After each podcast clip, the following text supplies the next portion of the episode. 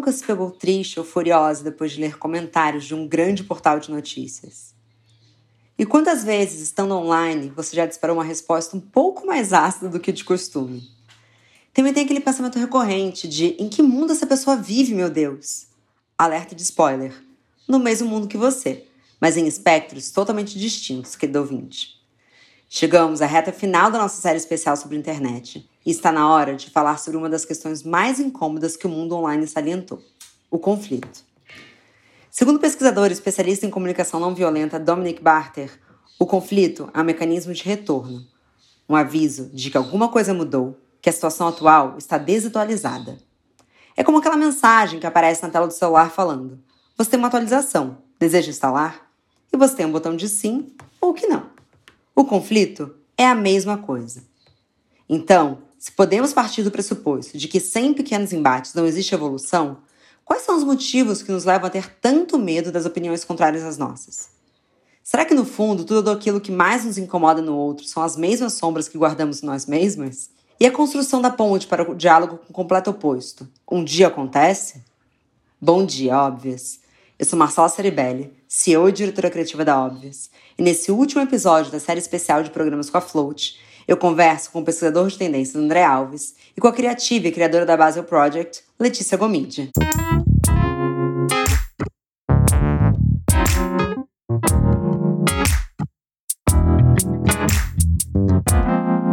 Bom dia, Óbvias! André e Letícia. Ai, desculpa, vai ficar muito falso, que a gente estava papeando muito antes aqui, gente. Mas publicamente, muito obrigada por terem aceitado participar do último episódio de setembro. Vou sentir saudade. André, é tetra, pode gritar. Meu grande dia chegou, tetra campeão, tetra óbvias.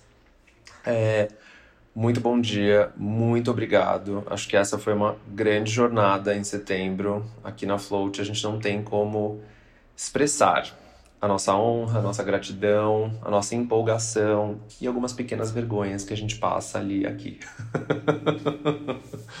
Eu apenas agradeço, vou sentir muita saudade. Mas Letícia, estreante, seja bem-vinda.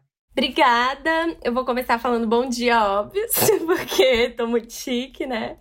Mas, é, para me apresentar, eu acho que eu vou falar que eu sou sagitariana com ascendente em aquário. E eu vou dizer só, talvez a partir de 2017, que foi quando eu voltei depois de morar na Índia e comecei a fazer análise. É, e daí de lá para cá foi quando eu comecei a construir a Basel, que nasceu oficialmente um ano atrás, e ela eu ainda não entendia que era uma produtora de conteúdo audiovisual, né? Eu não sabia nomear, mas eu acho que através dela eu falava tudo que eu sentia e não sabia como dizer, e acabou gerando muita conexão para outras pessoas, identificação e acho que esse é um bom resumo, assim, de para me apresentar.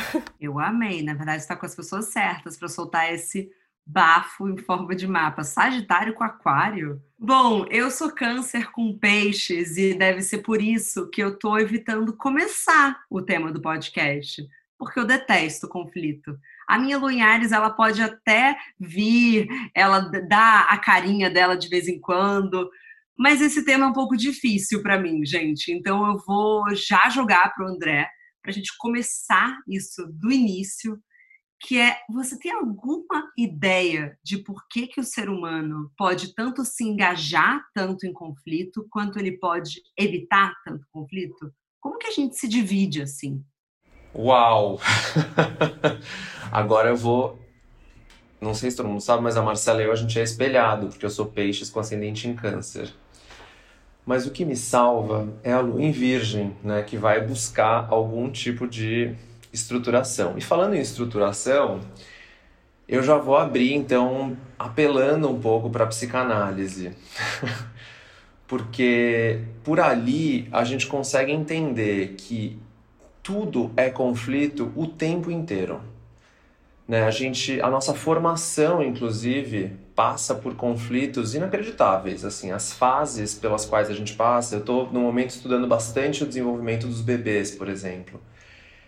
E é uma e isso vai acompanhar isso para a gente para a vida inteira, né? Assim, e o tempo inteiro a gente está nesse conflito, né? O primeiro conflito básico, por exemplo, é quando o bebê entende que ele não é a mãe, né? Que não é tudo a mesma coisa, né? Que a mãe é o chamado objeto e não necessariamente parte dele, enfim. Então é e aí, indo nas pérolas da psicanálise, tem uma que eu gosto muito, que é uma que fala sobre como o ódio é o amor contrariado.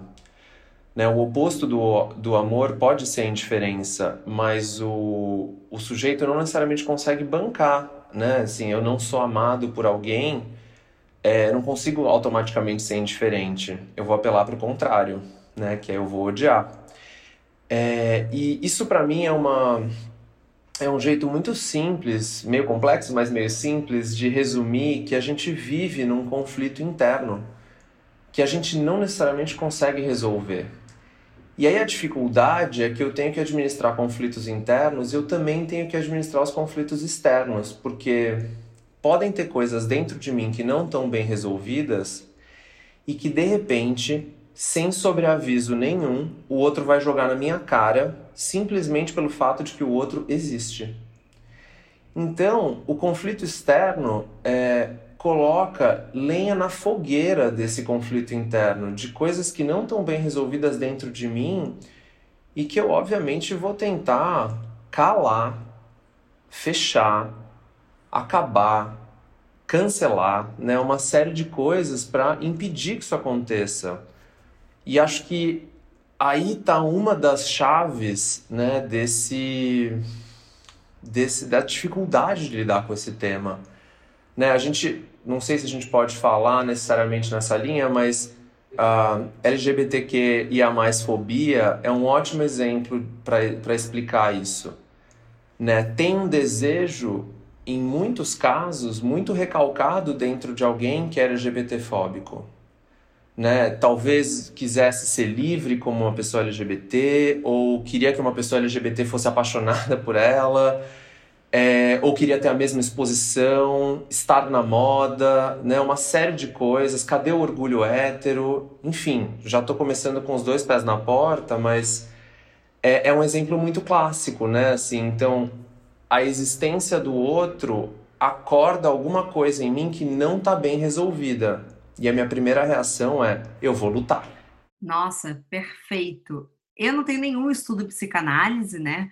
Mas eu sempre, mas eu sempre digo, e é uma sensação que eu tenho de observação, é, de que geralmente o que a gente odeia no outro, ou a gente tem, ou a gente queria ter.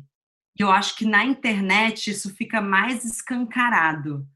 E aí eu queria ler que você, que tem muito desse estudo sobre esse lugar de influência e internet, você acha que conflitar na internet é muito mais fácil do que na vida real? Você acha que sai um pouco dessas coisas quando ela estava comentando ou elas ficam mais é, profundas ainda? Eu, eu li recentemente uma. Nem lembro se era um post, um artigo, enfim, mas falava que quanto mais intimidade você tem com alguém, maior a irritação que você sente. E isso fala muito de desses todas as nossas carências afetivas e, enfim, a nossa bagagem, né? Que ela é, sei lá, idealiza e projeta em cima de outra pessoa. E eu acho que a internet cria essa falsa sensação de intimidade, né? Tipo, parece que a gente conhece a pessoa que a gente segue intimamente, a gente esquece que é um recorte, né? Então, é, eu acho que, sei lá, é muito. A gente começa o que antes seria. Ai, um um desgaste, um esforço, tá a um botão de distância, né? Que é essa coisa de destilar ódio, você deixa um comentário e pronto. E aí eu acho que dá uma falsa sensação de alívio. Como tudo no sistema capitalista, né? Que a gente compra alguma coisa para sentir esse prazerzinho que acaba em cinco minutos. E eu acho que talvez seja mais ou menos esse mesmo lugar. Que a gente. Ai, cara, eu tô com muita raiva que fulana tá na praia no meio de uma pandemia. Daí eu comento lá e, ai, aliviei. Mas depois de cinco minutos eu vou ver a ciclana fazendo a mesma coisa e vai voltar pra estaca zero, né? Mas acho que tem também um, um cenário que a gente não pode ignorar, que é uma hipótese que a gente vem trabalhando aqui na Float, é de que a gente está passando por uma certa epidemia de ressentimento. Vou explicar. Tem um livro fundamental para essa discussão que acabou de ser reeditado, é, da Maria Rita Kell, chamado Ressentimento, inclusive. A Maria Rita Kell é uma psicanalista super respeitada. A orelha do livro, o prefácio é da Maria Homem, que sei que a Marcela gosta bastante. E acho que assim, para a gente só definir rapidamente, é, o ressentimento ele é sempre esse contínuo ressentir de uma mágoa ou de um lamento, né? Assim, tem uma aquele desejo de vingancinha, sabe? Eu quero uma desforra, mas ironicamente você não consegue se vingar. Você não consegue nem sair desse lugar de ressentir, de remoer mesmo, né? Assim, de é, e aí a psicanálise né, vai colocar o ressentimento nesse lugar de que você inclusive não quer sair desse lugar porque ou você não consegue sair desse lugar porque esse lugar também te dá um certo tipo de gozo, né, de prazer mesmo, né, aquela ideia de que é, ser a vítima às vezes é mais agradável do que a gente gostaria ou mais interessante do que a gente gostaria de admitir. Eu acho que no Brasil a gente é muito bom, né, de empurrar as coisas debaixo do tapete, né? Corrupção, racismo, tortura, traumas. Melhor não falar disso, melhor pular carnaval, torcer pelo Flamengo, sustentar essa imagem de povo feliz, né? É difícil a gente quebrar esse ciclo, né, de ressentidos, porque a gente está muito apegado a esse lugar sofredor. E assim, não é consciente, não estou culpando as pessoas. Inclusive, a Maria Rita fala muito bem isso, né, de como é mais difícil ainda quebrar o ressentimento em populações que foram injustiçadas, marginalizadas, né, assim, colocadas num lugar muito difícil é, e que gera ainda mais rancor. E aí, para não politizar demais a discussão, eu fico pensando também nas nossas novelas, né? Quantas novelas trazem esse ressentimento misturado com a vingança de um jeito super brasileiro? Né? Então, o bebê trocado que a mãe não consegue superar no Laços de Família, a briga da dupla sertaneja da favorita, a rixa entre afilhada e madrasta da Avenida Brasil, é, o bebê clonado do clone, a narrativa de amor de mãe, enfim, então são muitas histórias que fazem esse casamento poderoso entre injustiça e ressentimento. É, e aí a gente, como uma grande reação a esse, esse afeto que é muito difícil de lidar, né, que é eu estou o tempo inteiro ressentindo e remoendo, é jogar a culpa no outro é o outro ser culpado por todo o mal. E aí, gente, isso é a gasolina para a fogueira do ódio, né? Porque tem sempre alguém que precisa ser culpado, responsabilizado e, obviamente, destruído. É que eu penso, então, que o que você está desenhando, André, é que uma vez ressentida, eu mereço justiça. E a minha justiça vai vir através de uma vingança. E a vingança, que parece que todo mundo tem uma carta é, na manga, é a cultura da exposição. É isso que a gente está falando? Perfeito, acho que é um jeito bom da gente resumir. Acho que é um ótimo jeito da gente resumir, assim, tem uma tem uma fala assim bem é, frequente, né, assim, de que ou eu vou denunciar, acabar com o outro, né, assim, contar para expor, né, que eu acho que é isso que você definiu super bem ou eu vou ignorar. Eu vou excluir essa cultura da indiferença, né? Assim, o Dunker é um outro psicanalista que fala muito bem disso, né? Assim, que é a negação na sua forma mais extrema, né? Porque isso é negação, né? Melanie Klein fala disso, muita gente boa fala disso, né? Assim, é essa ideia de que assim, é, eu tenho que tirar, bota para fora, não cabe no meu mundo essa pessoa, essa opinião, essa ideia, então eu tenho que acabar ela perante o, com ela perante o outro, é, mas eu também tenho que tirar lá de dentro de mim, né? Voltando no comecinho. E aí, por que isso é confuso? Porque a consequência disso é que o meu mundo vai ficando inflado e ao mesmo tempo o, o, muito empobrecido, né? Assim, porque vai tirando cada vez mais, vai cabendo cada vez menos coisas ali dentro. Qual que é a consequência? É uma multidão de gente solitária que não consegue sair do seu próprio espelho e que fica buscando nas suas relações é, reposições de si mesmas. Eu vejo uma coisa assim, eu não sou analista nem nada, minha experiência com a psicanálise é, tipo, fazer psicanálise. Mas é, eu acho que é uma coisa meio Foucault, né? Tipo, vigiar e punir. Tipo, aquela, aquele prazerzinho de ter o poder de apontar pro outro. Tipo, eu tô lá vigilante no seu primeiro deslize, eu tô lá, tipo, nas cabines altinhas da prisão observando quem tá lá dentro e a prisão é o país internet.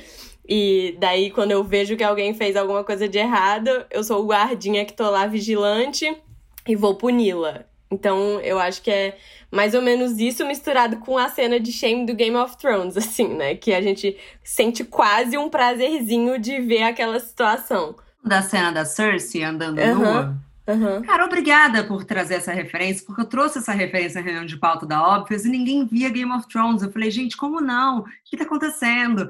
Para mim, essa cena, ela resume todos os cancelamentos até hoje. Porque eu não sei se vocês já se sentiram dessa forma. Por exemplo, eu, eu não vou citar muitos nomes, assim, é, mas vocês podem citar, tá, gente, por favor. Mas quando eu vejo o cancelamento já tem 4 mil comentários um caso que aconteceu, por exemplo, há dois anos. É, eu vou, enfim, de uma loja do Rio, é, que eles foram totalmente é, expostos. E quando eu vi, já tinha 4 mil comentários, assim, batendo, assim. Eu falei, cara, a partir daqui, assim, eles já estão cancelados, eles já vão sofrer as consequências. Uma coisa muito válida nesse caso, que eu acho que as pessoas esquecem, eles também estavam sendo é, processados pela justiça comum, porque eu acho que as pessoas esquecem que existe uma justiça. A gente não vive numa sociedade sem lei. Tem lei. É, então, isso já era um, uma coisa importante, eles iam sofrer as consequências daquilo perante a lei. E também estavam é, recebendo essa responsabilização, que eu acho que é uma coisa que a gente pode entrar também. O que é responsabilizar versus cancelar, né? Que eles erraram muito. Erraram feio, erraram rude e superam as consequências. Mas chegou uma hora que eu senti assim. Eu, eu também discordava muito feio, mas eu falei, não sei se eu vou ali comentar. Porque eu fico assim, parece que eu vou ser mais uma das pessoas do corredor da Cersei, assim. É, dei um follow, é, quando me perguntam, eu tenho opiniões é, bem sérias a respeito. Mas será que a gente precisa se engajar em todos esses cancelamentos? Qual que é o limite? Será que as pessoas também não merecem o benefício de serem, é, de irem ser responsabilizadas perante a lei? Vocês entendem o que eu tô falando? É, eu acho que o cancelamento, ele, tipo, mora nessa caixinha da internet, né? E as pessoas esquecem que existe todo um mundo fora da internet pra gente cancelar. E, sei lá, pensando nesse olhar do direito, é, um pouco pelo outro lado também, eu vejo que a gente no direito diz que todo mundo tem direito à defesa, né? Tipo, por mais escabroso que seja o crime que ela cometeu. E no cancelamento não existe isso, né? A, a pessoa que está sendo cancelada não merece uma chance de ser ouvida. Mas será? Aquela que já começa. tipo, é óbvio que merece, né? Mas eu acho que é o que a gente está vivendo, mas não é o ideal, né? É meio louco como é apedrejado em praça pública sem direito de, sei lá, se expressar, o que que... Toda história tem dois lados, né, gente? Óbvio que, assim, nesse caso que você deu um exemplo, é uma coisa muito escrota e tal, e não tenho... Assim, olha como a gente mesmo fica, tipo, não tenho o que defender, mas a gente não, não, não deu nem a chance de ouvir, né? É, eu acho que eu, eu acho que tem casos e casos, né? Tudo varia muito. Mas no caso das influenciadoras, a gente está começando a ter uma fórmula pós-cancelamento, né? Que é, parece que basta você passar um tempo fora, é, fazendo a sua redenção. O vídeo chorando. Vídeo chorando. Vídeo chorando, importantíssimo volta fazendo quebra-cabeça, pelo que eu entendi. De cabelinho atrás da orelha, assim, camisetinha branca. Bem santa. E investindo na bolsa, né? Também uma outra tática nova aí que tá em curso. Recomendo assistir o vídeo do Gregório do Vivier sobre home brokers. Fica aí a dica. Todo, tudo isso vai, tudo isso vai se fechar. Mas é exata, então, assim, o que eu questionei, Lê, eu entendo, realmente, hoje na cultura do cancelamento ninguém merece defesa. Mas parece que algumas pessoas já estão conseguindo. Ah, então é isso, tem uma recomendação, ó, gerenciamento de crise. redenção, é, você, exclusão, redenção, é, nova narrativa. E, pelo que eu estou vendo, os patrocinadores até voltam. Então, será que as pessoas estão sendo verdadeiramente canceladas, no, perdendo a chance de serem responsabilizadas? Porque pensa, se a pessoa fez algo errado de, de verdade, ela deveria fazer algo que de verdade compensasse aquilo para a sociedade. Então, será que deveria doar máscara para médico? Será que deveria ajudar idosos na pandemia? A, o processo de cura do cancelamento está mais narcísico do que o erro em si. Perfeito. Achei muito bom isso que vocês duas falaram e, e começando por essa ideia de que assim cada história é uma história, né? É muito difícil a gente generalizar, até porque é, cada cancelado é uma história, mas cada cancelador também tem uma história, né? Assim, às vezes eu eu tô cancelando uma pessoa por uma razão diferente da qual você está cancelando, né? Tem um pouco desse lugar e assim voltando um pouco no que eu estava falando no começo, tem muito a ver também com eu tô conseguindo dar conta daquela situação talvez é tão absurdo, talvez é tão inaceitável que eu vou de novo jogar para fora, né? Indiferença, assim, ou ressentimento é fala de novo que é assim, tira essa pessoa daqui. É claro que tem vários uh, pontos que você levantou, acho que muito bons de responsabilização, de recuperar a verdade, de recuperar algum tipo de senso de justiça, né? Assim, é, é aquele sentimento de alguém tem que fazer alguma coisa que ele é respondido com eu vou fazer alguma coisa. Essa pessoa vai acabar com tudo, né? Assim, ou vai ser acabada. Só que isso traz pra gente também um lugar muito interessante, né, de uma certa supremacia moral, né, de eu tô acima da moral. Eu tô assim, eu sou juiz nessa história. Imagina, eu tenho esse direito, né? Mas eu gosto muito disso que você falou no final. Uma... Tem um artigo de uma jornalista americana chamada Helen Lewis. Ela escreveu um livro que você deve conhecer chamado Mulheres Difíceis.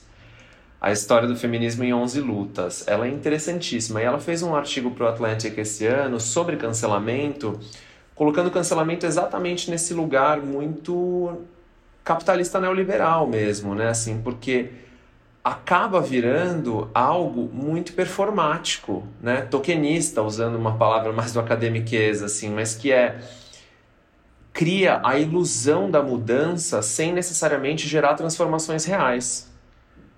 O Biel da Fazenda é muito homofóbico, sexista e abusador. Ele é cancelado. A gente faz esse sacrifício desse indivíduo. Mas isso significa que o abuso, o sexismo e a homofobia acabaram? Não. Né? ou mais, significa que essa pessoa foi punida de alguma forma pela lei, como você muito bem disse? Também não. Né? Então, a gente virou alguma esquina da, da humanidade em que a gente está nesse lugar que tem, de um lado, a ilusão de que a gente está conseguindo transformar as coisas cancelando um a um. Isso, obviamente, tem senso de responsabilidade, que a gente já falou bastante, mas, ao mesmo tempo, também tem esse lugar de. É, não necessariamente transformar o que tem que ser transformado. E aí, para complexificar um pouco mais, a gente ainda conseguiu uma consequência bem especial, que é esse sentimento que paira nas redes sociais de bomba relógio. Né? A qualquer momento, qualquer um pode ser cancelado. A gente está jogando esse grande jogo da batata quente. Né? Uma hora, quente queimou e queimou na sua mão e queimou toda a sua reputação. A receita para voltar tem, mas o meu ponto, e aí agora falando de nomes, assim, o Felipe Neto, ou a Pugliese, ou a Anitta, essas pessoas elas têm estrutura para lidar com o cancelamento. Né? Elas têm algum tipo de apoio, inclusive psicológico, monetário, é, uma série de né, o agente, a receita. O que nos preocupa cada vez mais é o impacto que isso pode ter em sujeitos que não têm esse preparo né? não só de pessoas famosas, mas de pessoas não famosas. Porque, de alguma forma, essa, esse mecanismo público que a gente está usando para cancelar pessoas públicas também está rebatendo nas relações pessoais. Né? E é cada vez maior a quantidade de pessoas que a gente vai ouvindo dizer: eu cancelei Fulano, e aí, como vocês também muito bem disseram, o cancelamento ele também é, impede qualquer capacidade de transformação do sujeito. Né? Se um pedido de desculpas é mudar de comportamento, é entender a vida por outras perspectivas, entender o que, você fez naquela relação, se responsabilizar e mudar de atitude, quando a gente cancela alguém, quando a gente lacra alguém, a gente impediu essa possibilidade de acontecer, né? Então, é um bom debate. É, eu acho que nessa comparação de cancelamento e responsabilização, eu vejo o cancelamento meio como aquele filme O Expurgo, sabe? É tipo, cancelar é o ato de expurgar. Só que não é da, da forma que é visto no filme, né? Mas isso tira totalmente a, a ideia de responsabilização, eu acho, porque quando Tipo, pensa assim, o que, que a gente se transforma enquanto sociedade quando a gente se une para acabar com a vida de alguém? Porque é meio que essa a ideia, né? As pessoas esperam que com isso, esse tipo comportamento em massa, violento contra alguém, vai não sei, quando a gente pensa em responsabilização, é muito mais um sentido de é, refletir sobre quais mudanças estão de fato sendo transformadas e feitas na sociedade, na comunidade que a gente vive a partir desses cancelamentos. Quando a Pugliese morreu e renasceu das cinzas, o que, que foi feito de mudança de fato em direção a todas aquelas críticas que tinham sido feitas quando ela foi cancelada? E aí, sei lá, algo de positivo saiu de um cancelamento, sabe? Mas eu acho que tem uma tem uma, uma coisa, acho que estou entrando um pouco já na internet, assim, falando um pouco da, desse desenho, desse planeta maravilhoso onde a gente vive, né? Porque a internet que a gente vive hoje, ela ensina a gente a reagir, não a pensar.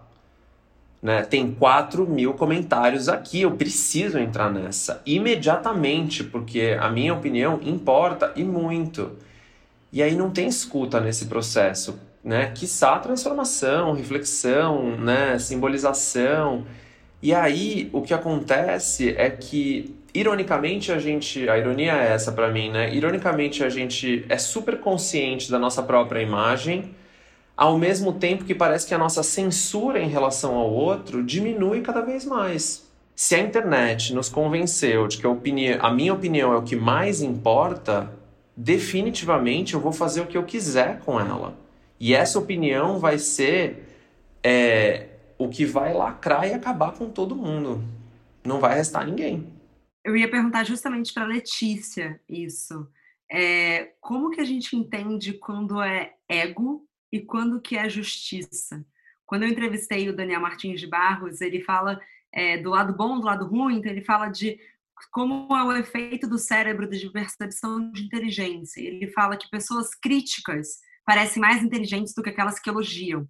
Então eu queria saber o que, que você, como é que você acha que a gente consegue dividir? Não, isso aqui é um cancelamento de responsabilização, então eu vou me engajar versus isso aqui é um cancelamento talvez que esteja alimentando o ego desses, como é que a gente chama, dos canceladores? a gente pode criar um termo. Juízes, né? Os vigilantes, né, gente? São os vigilantes. Ego dos vigilantes. Eu vejo muito num lugar de se a pessoa tá disposta a abrir um diálogo e acha que vale a pena ter essa troca e não simplesmente expor isso na internet e deixar a, a, todo mundo apedrejar ela em praça pública. É assim, quando a gente está disposto a abrir esse diálogo, a gente está disposto a criar essas pontes, né? E quando não, a gente está só construindo muros ao nosso redor. E eu vejo muito que o segredo, talvez, para isso seja a gente criar esses laços de empatizar com o outro para conseguir é, se colocar nesse disponível para para ouvir antes de julgar, né? Eu sempre falo que a gente é treinado para ouvir com já ligado o botãozinho do julgamento. E se todo mundo tivesse o distanciamento que um analista tem ou um psicólogo, a gente seria muito mais evoluído como sociedade, né? Então, de uma forma geral, eu acho que o ato de cancelar já é muito delicado, porque eu não consigo ver muitos resultados qualitativos, sabe? Então eu acho que fica meio separado o que é responsabilização e o que é cancelamento. E teria que ser feito de uma outra forma para ser efetivo, para causar transformações na comunidade. Não acho que se o objetivo não for transformar a comunidade, não é positivo no fim das contas, sabe? Pois é, tem uma tem uma frase do Drummond que eu gosto bastante, assim, que eu lembrei quando você estava falando, ler assim, que é dialogar e dizer o que pensamos e suportar o que os outros pensam, né? E acho que a gente está num fio da navalha, né, entre a diferença de opinião e a intolerância, né, de eu não consigo suportar alguma coisa que de novo, né, também me provoca e eu tô, eu tô super fechado contigo, né, assim, inclusive eu acredito nisso, né, eu tenho, eu tô fazendo formação em psicanálise e eu tenho uma empresa de pesquisa, né, assim, a minha vida é sobre ouvir, escutar, apesar de eu ser bem falante.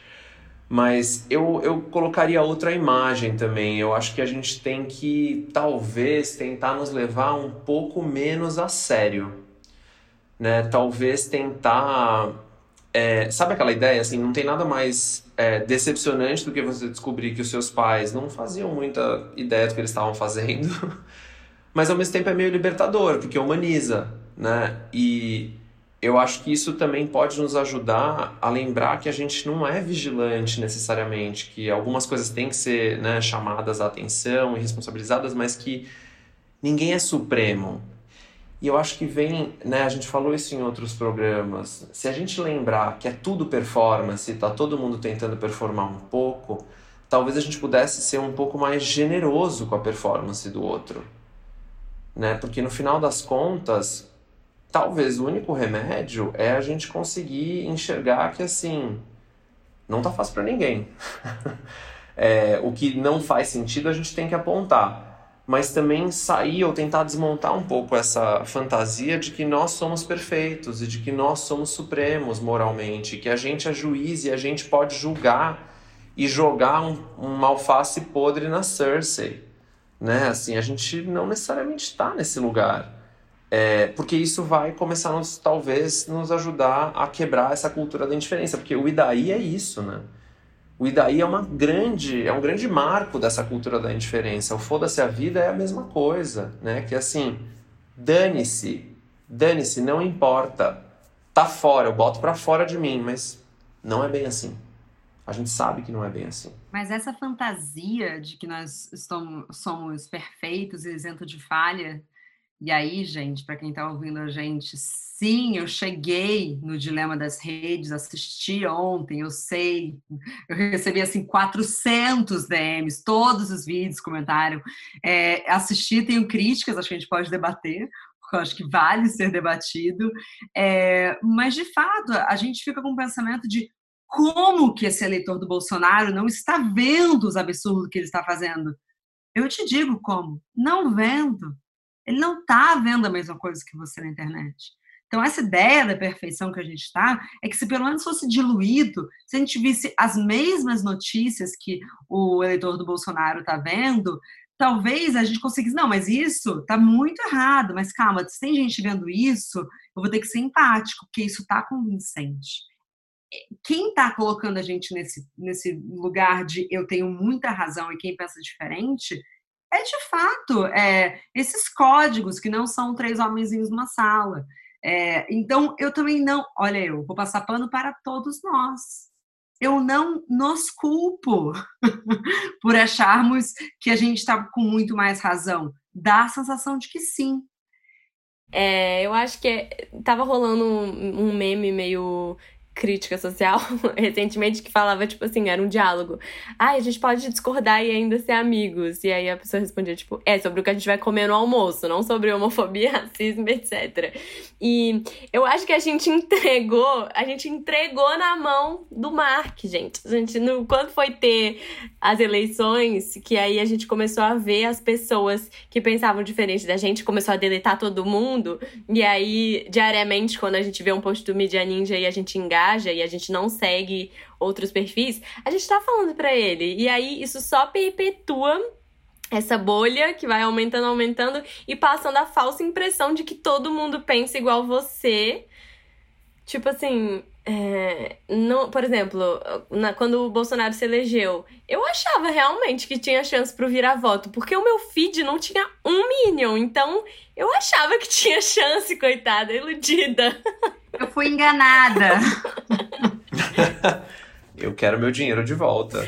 Mas de qualquer forma, eu acho que, assim, a gente. Hum, a gente precisa criar esses vínculos empáticos com as pessoas para conseguir sair um pouco do lugar do conflito para entrar no lugar do diálogo, né? Tipo assim, por exemplo, nossa, eu não vejo que eu tenho absolutamente nada em comum com um bolsonarista que não aparece no meu feed por causa dos filtros que o Instagram criou para mim e me colocou nessa bolha. Mas se eu realmente tiver afim de entender como ele pensa, eu vou encontrar um ponto que seja congruente, nem que seja ah, nós dois adoramos tomar uma cerveja gelada num domingo que tá muito calor. E aí, a partir disso, a gente começa a criar uma conexão, porque a gente vê que não existe alguém que a gente discorda de absolutamente tudo e concorda com absolutamente tudo. Claro que tem pessoas que é mais e menos, mas aí a gente começa a conseguir abrir um diálogo, né? Porque se a gente já chegar na defensiva, falando de temas que a gente já sabe que não que a gente é, entra nesse embate não concorda, é, não tem como sair com uma perspectiva positiva disso, né? É que eu acho que tem uma coisa que você está falando, assim, que é como é que a gente vai perdendo essas capacidades, e nesse documentário, é, na verdade, eu acho que ele fica muito bom no final. A minha parte favorita são os créditos é, sem ironia alguma, assim, achei os créditos muito bons, porque aquele tempo todo ela falando, tá bom, entendi todos os problemas, agora me dá a solução, me fala como é que esses caras lidam com a internet, pelo amor de Deus, eu já sei, ah, se você não paga pelo produto, você é o produto, ai, sabe, tá bom, a gente já escuta isso há cinco anos, mas um pouco olhando para o futuro, que na hora que eles falam, é, isso é urgente, porque a gente é a última geração de seres vivos nesse momento que souberam é, viver sem internet, a gente está indo para um futuro em que as pessoas só conhecem conflito através de uma tela. E às vezes eu me pergunto, de fato, essa geração vai conseguir conflitar? Vai conseguir ter uma discussão ao vivo? Ou a gente vai brigar por mensagem é, no mesmo ambiente? Qual que é o futuro do conflito? Aí quando eu falo de futuro, eu tô chamando você, André. eu senti, eu senti aqui que era, que era a minha vez. Mas o, Pois é, acho que assim, tem uma coisa que a gente não entendeu ainda como é que vai funcionar, que é essa mediação. O tempo inteiro tudo passa a ser. Tem um terceiro em qualquer relação. Né? Esse terceiro, por mais silencioso que ele seja, ou até a Lê puxou uma imagem mais Foucaultiana, né, do panóptico lá atrás, né, que é um pouco até mais mais pesada, mas enfim, tem alguém observando o tempo inteiro. O nosso problema é essa observação está muito clara é, como manipulação há muito tempo em muitos assuntos. Dá para a gente falar de eleições, de transformações políticas, né, assim, de jogar todo mundo contra todo mundo, né, vermelho contra azul. O futuro do conflito, eu quebraria ele em três partes. Uma parte é a gente entender que a gente está usando ferramentas o tempo inteiro que nos incitam a um conflito que não necessariamente é, nos faz crescer e elaborar e aprender. Dois, a gente tem que responsabilizar e mudar essas ferramentas, mas a gente também tem que mudar algumas das nossas, dos nossos mecanismos. A Lê trouxe isso super bem, inclusive, né, de construir elos, construir diálogos, treinar a escuta, uma série de coisas. É, e aí, um terceiro ponto, que eu posso falar daqui a pouquinho, talvez, que é a gente começar a lidar um pouco melhor com a angústia. Porque esse papo também de me gerou angústia, eu dei um follow, tá resolvido? Gente, não tá resolvido. Sim, não está resolvido. Vai ter que elaborar, vai ter que trabalhar, vai ter que falar na análise, vai ter que mandar para melhor amiga, vai ter que ter um santo anjo que vai apontar o dedo na sua cara e falar assim: ó, oh, você tá odiando porque tá tocando num ponto em ti, assim. É, mas enfim, posso falar um pouco mais de angústia, né, assim, de como a gente lida com isso, para eu também não ficar no momento palestrinha palanque. Chama as palestrinhas. E Lê, na sua visão, como que você vê um futuro um pouco melhor para a internet? Você acha que parte de mudanças individuais? transformando a nossa comunidade, né, ao redor. É, eu, como eu posso, eu tô tentando hum, contaminar as pessoas ao meu redor através da empatia e tentando movimentar. E aí eu espero que esse um que eu consegui faça o mesmo em volta dele e aí a gente vai criando essa rede. E acho que aqui já temos três pessoas que estão fazendo esse movimento e que com certeza tem outras amplificando. Então, a gente é meio piegas a gente falar, né? Que tipo, ah, a gente muda o mundo, cada um faz a sua parte, tarará. Mas, infelizmente, é muito real, apesar de soar quase como um deboche, né? É, é isso. Como que a gente vai combater as fake news se não for assim? Ou, enfim, a, a manipulação do sistema se não for assim? É que eu acho que tem um lugar que é muito difícil disso que a gente está falando, que é assim, eu não quero ser a alienada, eu não quero ser a que se coloca para fora dessas discussões, mas às vezes você precisa ter um pouquinho de Gal Costa em você, entendeu? Enquanto eles se batem, dê um rolê. Você precisa sair dessa festa às vezes. Eu penso hoje em dia, cara, é quase que o ato de você desligar seu celular depois das nove da noite, assim. Deixa eles se baterem, vai dar o seu rolê, vai ser amor da cabeça aos pés, porque não vai dar para ser amor da cabeça aos pés nesse ambiente. É, e também está tudo bem, porque eu acho que tem um fator importante das pessoas se responsabilizarem. Eu acho que também não é de todo mal isso que a gente está vivendo. Eu acho que o que, inclusive, o Dilema das Redes falha é de esquecer também que movimentos como Black Lives Matter é, mudaram estruturas de grandes empresas. Então, não é só falar, tá horrível o que está acontecendo aqui e desliguem os seus celulares. Espera lá, 20 homens brancos que estão falando. É, também mexeram em muita estrutura que era muito confortável para vocês. Então, assim, é, eu acho que daqui em diante é muito mais se educar para entender como que a gente vai fazer isso da, da melhor maneira possível eu, eu tô com o Tristan, tem que levar essas questões para o Senado. O Mark tem que se responsabilizar. Eles tiveram efeitos nas eleições, vão ter de novo no gabinete do ódio, no Flávio Eduardo Bolsonaro. A gente, isso vai acontecer de novo. E assim, não é possível que esses homens chegaram a ser tão poderosos, aí esses homens, pelo amor de Deus, não estou me referindo à família do horror, estou falando do Mark e do desse poderoso do Vale do Silício, a ponto de eles estarem acima da lei. Eu amo que, eu esqueci o nome daquela mulher, mas ela falou, por exemplo, por que, que eles não podem ter legislação? A gente a gente recuou com o tráfico de pessoas, a gente recuou com várias coisas que eram intrínsecas à sociedade. Por que, que a internet não pode recuar? Que está acontecendo? Ah, é censura. Acho que vocês não entenderam nada. É, eu acho que tem também um. Eu sou otimista, na real, Má. Assim, eu, eu acredito ainda que a gente está vivendo esse grande colapso de instituições, né? E assim, a gente abrir. O Lucas e a gente sempre fala isso, né? Assim, de que, cara, foram tantos anos sonhando com 2020, esse grande ano que ia chegar. Chegou e assim, não, sei se era muito bem isso que eu tinha comprado, sabe? 2020 parece que você comprou no, no e-commerce quando você tava meio bêbado de insônia no meio de uma terça para quarta-feira, assim. E aí chegou e você fala, peraí. Mas eu sou otimista num sentido de que é um grande momento, é uma grande oportunidade de revisão.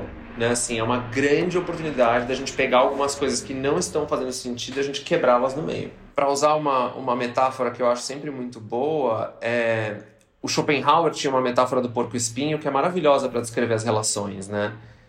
É, o porco-espinho no inverno é aquela coisa que se está longe demais morre de frio, se está perto demais se machuca nos espinhos do outro. Né? A nossa vida é encontrar esse balanço, né? conseguir chegar nesse lugar minimamente tolerável para todo mundo da distância ideal. Né? Porque assim, a competição, o conflito, a comparação, tudo isso também nos alimenta. Né? E aí, juro que a última citação do dia, a Elizabeth Rudinesco, que é uma das grandes biógrafas do Freud, ela sempre fala que, ela falava que o Freud sempre precisou de um melhor amigo e de um inimigo. Né? Isso moveu a construção da obra dele. A relação dele com o Jung é didática nesse sentido, né? Assim, foi de melhor amigo a algoz. Né? Então, assim, a gente se move com esses mecanismos, mas tudo isso gera muita angústia e a gente precisa conseguir falar disso. E se não em setembro para a gente falar disso, eu não sei nem quando, né? Esse mês tão importante assim, né? Tipo, a minha piada eterna e que é meio piada, talvez eu seja meio execrado, mas que é quando eu for eleito, meu primeiro programa é o Bolsa Terapia, né? Porque as pessoas precisam é, falar, precisam poder elaborar, porque tá difícil. E aí, voltando lá no começo, se a gente não trabalhar essa nossa musculatura de elaboração, de aceitação e do tudo bem não estar muito bem, vira ressentimento. Eu acho que esse tema, ele é realmente muito profundo. A maneira como a gente se relaciona está mudando profundamente. E a gente tende a tratar de maneira muito individual. Ah, a internet está prejudicando a minha saúde mental. Ah, a internet faz mal para minha autoestima. E às vezes a gente esquece dos relacionamentos. Então, acho que tem uma reflexão aí geral é, de como que a gente está transferindo, por exemplo, conflitos. É, você não tem coragem de falar para uma pessoa, cara, não, não concordei da maneira que você agiu comigo, mas vou lá e faço um textão no Twitter. É, como que a gente vai é, acho que dá uma recuada mesmo. Eu sou super otimista também, sabe? Eu sei que parece que não, às vezes, mas eu sou bem otimista com esse futuro. Eu acho que é um momento de ajustes. É, eu falei outro dia, eu falei, um, governo como o Bolsonaro não vai ficar mais 10 anos no poder, gente. É, vai, vai, eu sou otimista mesmo. Só que eu acho que a gente está num momento de reflexão e quem evitar ver o que está acontecendo é, corre o risco de pagar a conta no final do dia. Então, bom, gente, muito obrigada. Espero que vocês vão agora comer um pão de queijo, tomar um cafezinho. Não, dá uma andada, né? Assim, e, enfim, tem muita gente falando, muitas coisas para ler, muitas coisas. Sem glamourizar também demais a terapia, né? Assim, tem diversas formas de terapia possíveis, tem diversas formas de lidar com a dor e com o sofrimento e com a angústia. Mas, e eu acho que isso que a gente está fazendo aqui é uma dessas formas, né? Assim, a conversa, o debate, né? Assim, dá uma ajudada, assim. Muito obrigado, muito obrigado por mais esse grande convite. Estou muito feliz de ter conversado esse tempo com vocês. É, eu acho que para fechar eu queria só lembrar que todos nós somos humanos, né? E a gente tem as nossas nuances e peculiaridades e que é, voltando um pouco no termo cancelamento, quando você comete um erro pelo qual você é cancelado, você tem que sempre se lembrar que o que você posta é um recorte. Então, isso não define quem você é. E talvez isso traga, relembre a gente, né, dessa humanidade que sei lá, imagina se todo mundo descobre que atrás da tela é uma pessoa igual a gente, que tem qualidades e defeitos. Nossa, ia ser chocante. Mas, enfim, é isso, gente. Queria muito agradecer. E foi ótimo, incrível, muito engrandecedor. Eu acho que, querendo ou não, também é um tipo de terapia, né? Esse movimento. Gente, incrível. Acho que fechamos setembro muitíssimo bem. É, e quem chegou nesse episódio de uma maneira solta, fica aqui meu convite para assistir desde o início da nossa temporada de setembro. A internet vai nos enlouquecer? Ponto de interrogação, não afirmação. É, porque tem muito disso que a gente está conversando. Eu acho que a gente já chegou nesse lugar é, muito questionador e eu fecho pessoalmente esse setembro com muitas respostas para mim e eu espero que quem esteja ouvindo a gente também, que tenha ajudado vocês de alguma forma. Então, muitíssimo obrigada.